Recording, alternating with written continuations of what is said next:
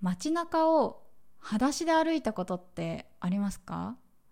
あの街中って言っても田舎道とか公園とかじゃなくてあのアスファルト？コンクリートジャングル？その上を裸足で歩いたことってありますかね？ちなみにね私はない。東京生まれ東京育ちだけれどもだからかな。いや玄関に行ったらね必ず靴を履く。そして外に出る。そういう習慣で育ったからわざわざねアスファルトの上を裸足で歩いたことってないと思うんだよね。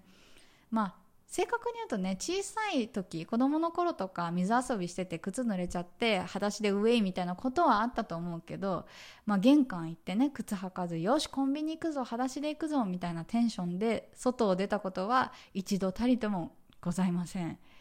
皆さん裸足で外出たことありますかね？いや実はねその私毎回行くカフェが大好きなカフェがあるんですけどそこの常連さんの一人ね絶対裸足で来る人がいるの。この人ねベトナム人じゃなくてヨーロッパ系の人だと思うんだけれどもなんかその30代ぐらいの男性で身長はね1 8 0センチから1 9 0センチぐらい結構大きいの。で身長の割にはねスラッとしててあの決してね不健康そうな感じのスラッとじゃなくて本当になんか筋肉がついているけれどもスリム。なんかそんな男性なんですよ。ちなみにイケメン。でこの人ね絶対裸足で来るのねなんかベトナムって夏暑いんですよ。今とか323度ですけど暑い日とかはもう40度近くなるし体感で言ったらねもう40度超える日なんかざらにあるんですよ。なのにね絶対裸足なの。でねなんかそのアスファルトの上は暑いだろうしでカフェの中はタイル張りでクーラー効いてるから絶対冷たいと思うんですよ。でその寒暖差とかねいや深いだろうなとかって思ってるんだけれども必ず裸足なのね。まあ多分家が近いんだろうけど。で最近はねこのカフェが閉まっちゃっててコロナの影響でねお店開けてないんですけど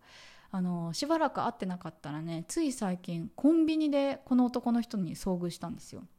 でパッとねレジ見たらその男の人が立っててで足元見たらねなんと靴履いてたの。なんかどうやらねそのその人のテリトリーの中だったら裸足だけど、まあ、テリトリーのね外に出るようであれば靴を履くそういうスタイルらしいです。まあ、通常だったらね家の外はもうテリトリー外だろうって思っちゃうけど、まあ、その人的にはねなんかあるらしい。でカフェはね近所だから裸足なんだと思う。なんかそんなスタイルなんですよね。いやいろんな人がいるなと思って。はい、まあ、今日はねそんな裸足についてお話ししたいと思います。この番組は東南アジアでミニマルライフを送っているアラサー女子マヤが海外生活のリアルや持たない暮らしの様子についてゆるゆるトークしていきます。いや裸足ね靴を手放す。私考えたことなかった。だからねこの男の人からねまた一つ常識を手放すきっかけをもらったなと思いました皆さんどうですか？裸足で外に出るやったことありますか？いやーなんかねこの人最初出会った時に「えなんで靴履いてないの?」ってちょっとねしらけた目で見てしまったけどこう回数を重ねるごとねすごく興味深い生き方をしているなっていうふうに思うようになったの。やっぱりねその私の場合は結構気分転換で自然に触れることをしているんですね。例えば仕事で行き詰まった時はベランダに出て風に当たるとかあの朝一番にね散歩に出かけてなんかその自然に触れるとかそういうことをしててやっぱ私自然が好きなんですよ。でね思ったその人を見て。あの靴を履かないって一番手っ取り早く自然を感じる方法だなってそう思ったんですよ。その足って唯一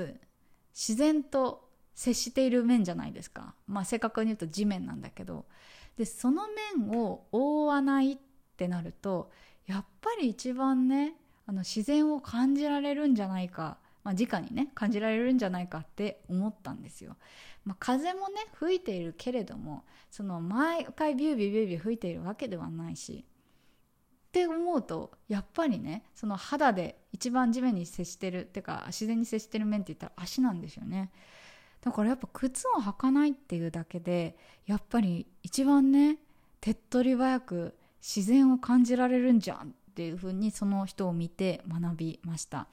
やっぱね自然ってこう見るだけじゃダメなんですよね。匂いとか体感とかそう風とかねそういうのが大事だなと思っているからその視覚プラス何か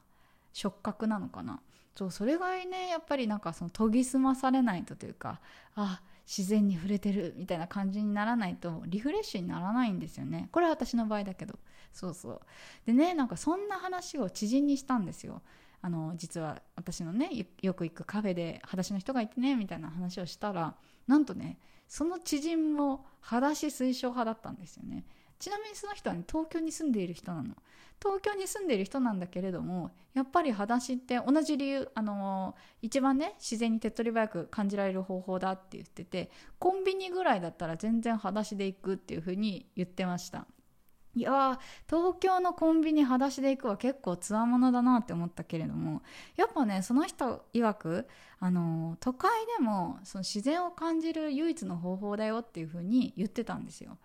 まあなんかその都会でねそのビルビル街とかだったらなかなかその自然って感じられないというか非現実非日常じゃないあ非日常のものっていう風に感じると思うんですよね。なんか例えばよし自然を感じようって言ったらなんか12時間車飛ばしてどっか行くとか田舎に帰るとかなんかそういうイメージがあるけれどもその街中でね裸足になることによって街の見え方とか変わるらしいです。これはなんかすごくねあのその人はなんか気づいたことって言ってたんですけど本当にねなんか街の見え方同じ道を歩いてるのに靴を履いているのと履いてないので全然見え方が違うらしいです。まあ実際ねその街中を裸足で歩くって若干危なかったりすると思うんですよ。あの何が落ちているかわからないしその足を怪我しちゃうとね結局その自分の行動範囲とかを狭めるあの原因になってしまうからまあやっぱ靴でね保護することは大事だと思うんですけどなんかやっぱりねこう裸足で歩いてると注意が地面に行くから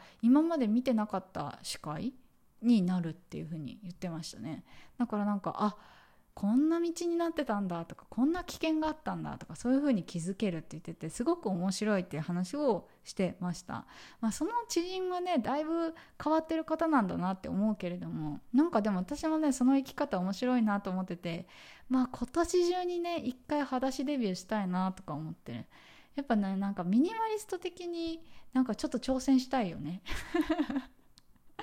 まあ誰得って感じだけど誰の得にもならないけど。なんかそうやって自分の常識靴は履くべきだ履かなければいけないって思ってたものが意外に履かなくても生活できるんだみたいなのを知った時に一回ちょっとそのねなんか手放した状態を体験してみたいななんていう風にうん思ってます。まあちょっとねベトナムその男の人はだいぶ特殊だけどちょっとねあの道が多分日本よりも危ないんですよね。砂利道とかも多いし。だからまあまずはねちょっと家の例えばマンションのロビーまで裸足で歩いてみるとかちょっとその辺からね難易度低めなとこから挑戦しようかななんて思ってるんですけどどなたかね一緒に裸足チャレンジしたいという方がいらっしゃったら是非コメントお待ちしております。ということで今日はね裸足の話でした。最後まで聞いていただきありがとうございます。ではまた。バイバイ。